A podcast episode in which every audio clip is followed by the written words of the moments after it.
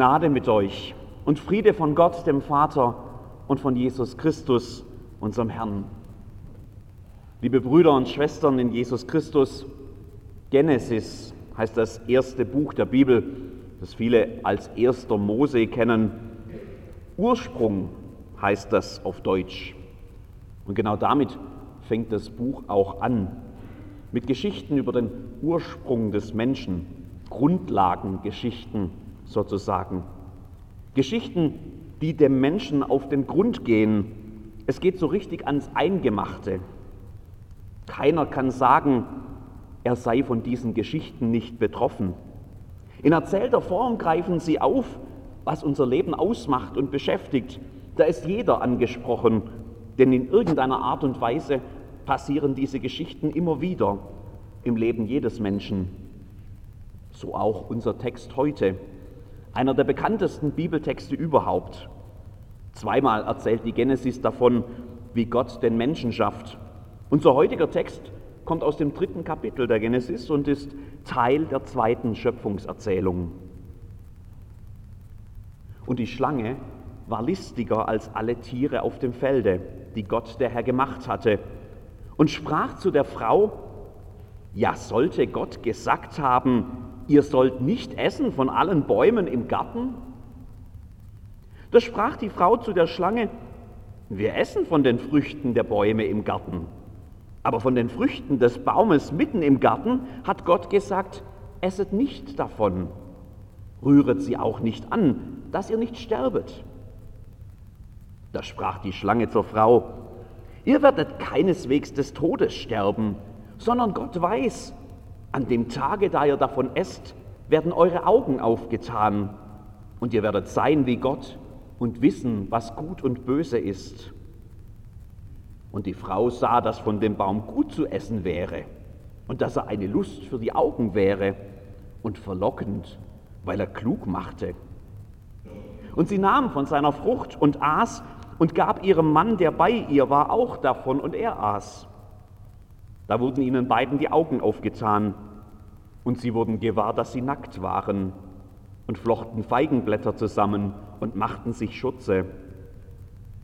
Und sie hörten Gott, den Herrn, wie er im Garten ging, als der Tag kühl geworden war.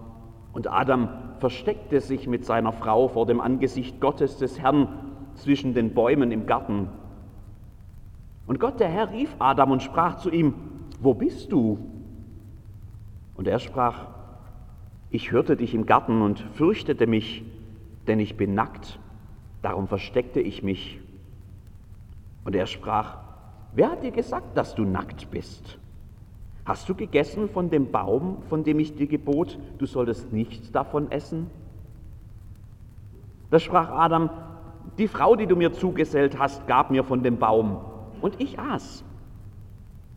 Da sprach Gott, der Herr zur Frau, warum hast du das getan? Die Frau sprach, die Schlange betrog mich, so dass ich aß.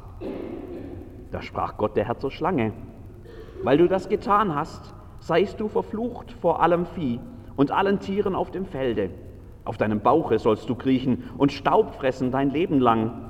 Und ich will Feindschaft setzen zwischen dir und der Frau und zwischen deinem Samen und ihrem Samen. Er wird dir den Kopf zertreten und du wirst ihn in die Ferse stechen. Und zur Frau sprach er, ich will dir viel Mühsal schaffen, wenn du schwanger wirst. Unter Mühen sollst du Kinder gebären, und dein Verlangen soll nach deinem Mann sein, aber er soll dein Herr sein. Und zum Mann sprach er, weil du gehorcht hast der Stimme deiner Frau und gegessen hast von dem Baum, von dem ich dir gebot, und sprach, du sollst nicht davon essen, verflucht sei der Acker um deinetwillen. Mit Mühsal sollst du dich von ihm nähren dein Leben lang.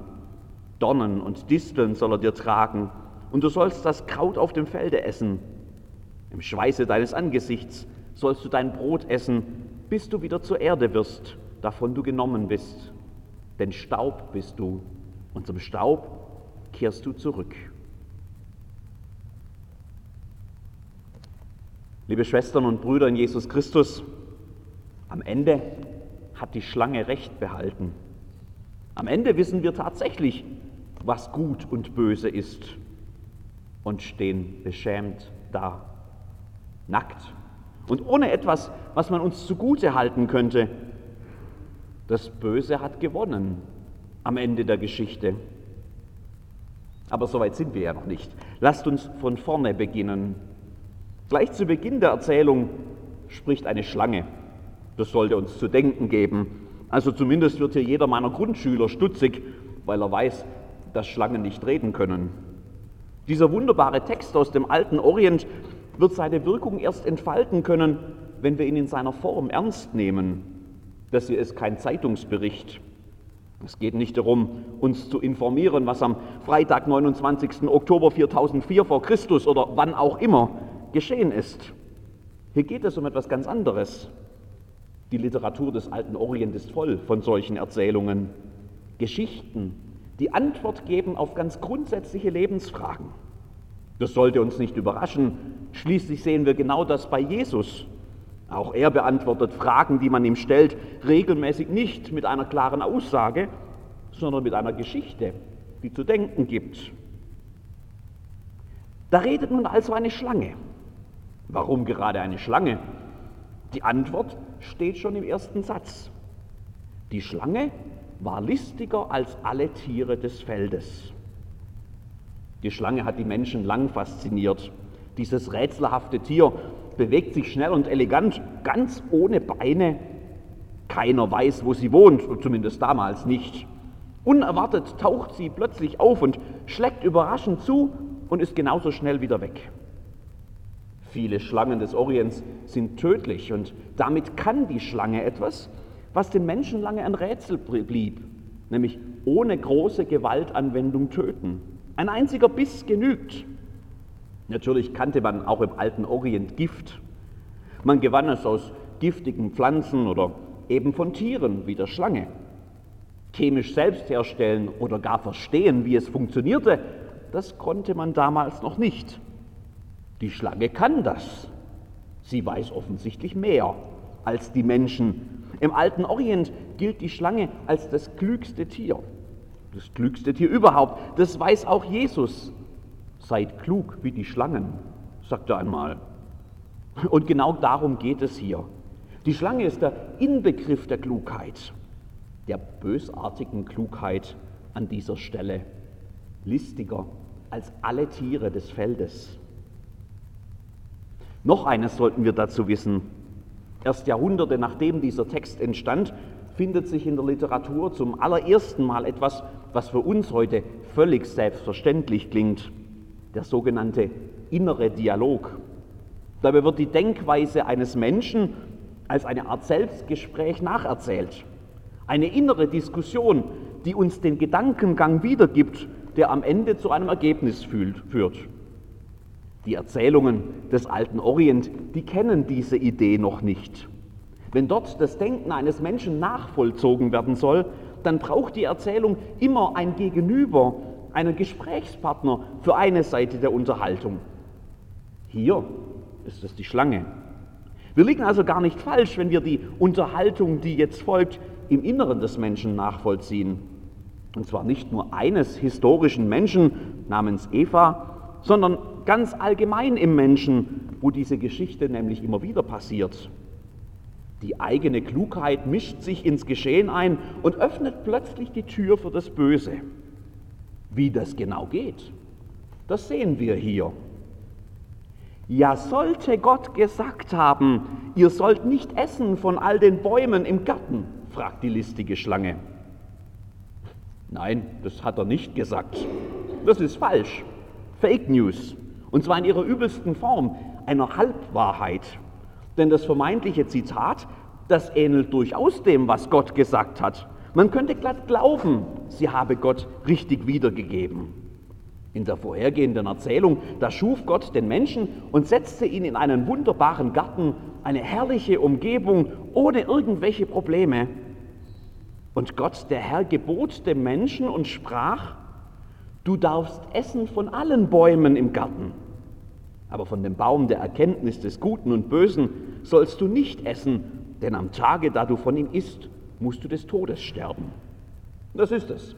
Genau das Gegenteil hat Gott gesagt. Von allen Bäumen im Garten darfst du essen. Gottes Zuwendung zum Menschen beginnt mit einem Zuspruch, mit einer Verheißung, mit einem Versprechen. Schau, das habe ich alles für dich gemacht. Greif zu, nimm, iss, genieße aus der Fülle heraus. Erst an zweiter Stelle kommt dann eine einzige Einschränkung. Nur von dem Baum der Erkenntnis des Guten und des Bösen sollst du nicht essen. Denn an dem Tage, an dem du von ihm isst, musst du des Todes sterben. Da ist der Anspruch Gottes an den Menschen. Tu das, tu das nicht. Hier kommt zum ersten Mal ein Gebot von Gottes Seite. Und zwar nicht aus Willkür, nein, aus guten Gründen. Um dich zu bewahren, gebe ich dir dieses Gebot, damit du nicht sterben musst. Diese Reihenfolge ist ganz wichtig. Gottes Zuspruch geht seinem Anspruch an die Menschen voraus. Beide Seiten sind wichtig, Zuspruch und Anspruch. Evangelium und Gesetz würde Martin Luther das nennen und darauf hinweisen, wie wichtig es ist, zwischen beiden unterscheiden zu können. Und wie oft haben wir genau an dieser Stelle versagt. Die listige Schlange kennt diese Unterscheidung nicht. In dem Bild, das sie von Gott zeichnet, da gibt es kein Evangelium, keine Zusage, nur Gesetz, Gebot, ihr sollt nicht essen von allen Bäumen im Garten. Ein harter Gott, der so handelt, lieblos und herrschsüchtig, der Menschen gängelt mit endlosen, unnötigen Geboten. Wie oft sind Menschen dieser Sicht von Gott auf den Leim gegangen? Das passiert auch hier, auch schon in der Antwort, die jetzt kommt. Wir essen von den Früchten der Bäume im Garten, aber von den Früchten des Baumes mitten im Garten hat Gott gesagt, esst nicht davon, rühret sie auch nicht an, dass ihr nicht sterbet. Wir essen von den Früchten der Bäume. Auch die Frau gibt Gott nicht korrekt wieder. Nicht mehr von allen Bäumen. Die Größe der Zusage Gottes, das Staunen über seine Verheißung, über die Fülle, die er schenkt, die ist da schon weggefallen. Das Evangelium hat schon seinen Glanz verloren. Dafür wird das Gebot deutlich verschärft. Rühret sie nicht an. Das hat Gott gar nicht gesagt. Die List der Schlange legt dann noch einen drauf. Nein, ihr werdet doch nicht sterben. Gutes und Böses werdet ihr unterscheiden können. Gutes und Böses hat bis zu dieser Stelle Gott für die Menschen unterschieden. So viel Gutes hat er gegeben. Alle Bäume des Gartens. An einer Stelle hat er ein Gebot erlassen, das Böse, das Schädliche klar markiert. Aus Liebe, aus Sorge für die Menschen. Nein, sagt die Schlange, das kannst du doch selbst unterscheiden. Du kannst doch selbst entscheiden, was gut für dich ist. Dafür hast du doch deine eigene Klugheit, dein selbstbestimmtes Denken, deine Lebensweisheit, deine Autonomie. Du brauchst Gott gar nicht dazu. Schon gar nicht diesen Gott mit seinen harten Geboten und seinen blöden Verboten. Der will dir nur vorenthalten, was gut für dich ist. Und schon ist der Same des Bösen gesät. Von da ist es nur noch ein kleiner Schritt bis zum Handeln. Ohne zu zögern greifen die Menschen zu. Beide Menschen in der Geschichte übrigens, für alle, die das gerne auf die Frau schieben möchten. Alle Menschen übrigens, für alle, die das gerne auf ein historisches Ereignis reduzieren möchten, über dem wir natürlich als unbeteiligte Beobachter stehen und alles auf diesen einen Adam und seine Eva schieben können. Diese Geschichte handelt von uns allen. Und wir fallen alle immer wieder drauf rein. Wir lassen uns ein falsches Gottesbild einreden. Wir vergessen das gute Evangelium und sehen bloß noch die Gebote und die Verbote. Und dann meinen wir, wir wüssten es besser. Und wir entscheiden zu unserem äh, vermeintlichen Vorteil. Am Ende hat die Schlange recht behalten. Am Ende wissen wir tatsächlich, was gut und böse ist, aus eigener Erfahrung. Und wir stehen beschämt da, nackt und ohne etwas, was man uns zugute halten könnte. Das Böse hat gewonnen am Ende dieser Geschichte. Nackt zu sein war bis dahin etwas Gutes in dieser Schöpfungserzählung. Am Höhepunkt der Geschichte, als Gott die Menschen geschaffen hat, da stellt die Erzählung im zweiten Kapitel der Genesis fest, und sie waren beide nackt, der Mensch und seine Frau, und sie schämten sich nicht. Das ist in dieser Geschichte der Idealzustand. Das sind Menschen beieinander, die sich nicht voreinander verstecken müssen. Niemand muss sich für irgendetwas schämen.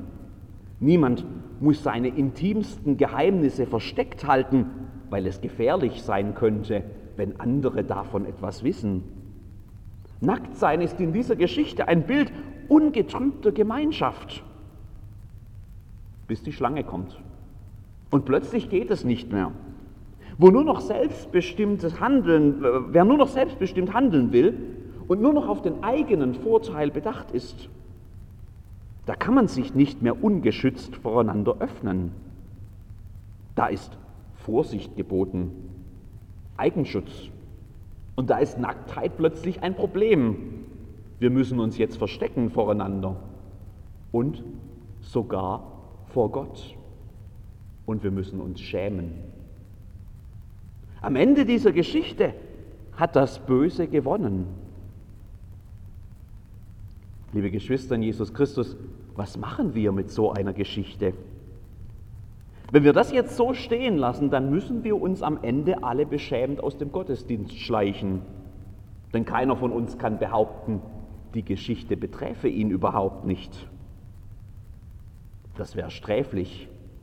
Wir brauchen diese Geschichte, um uns selbst darin zu erkennen.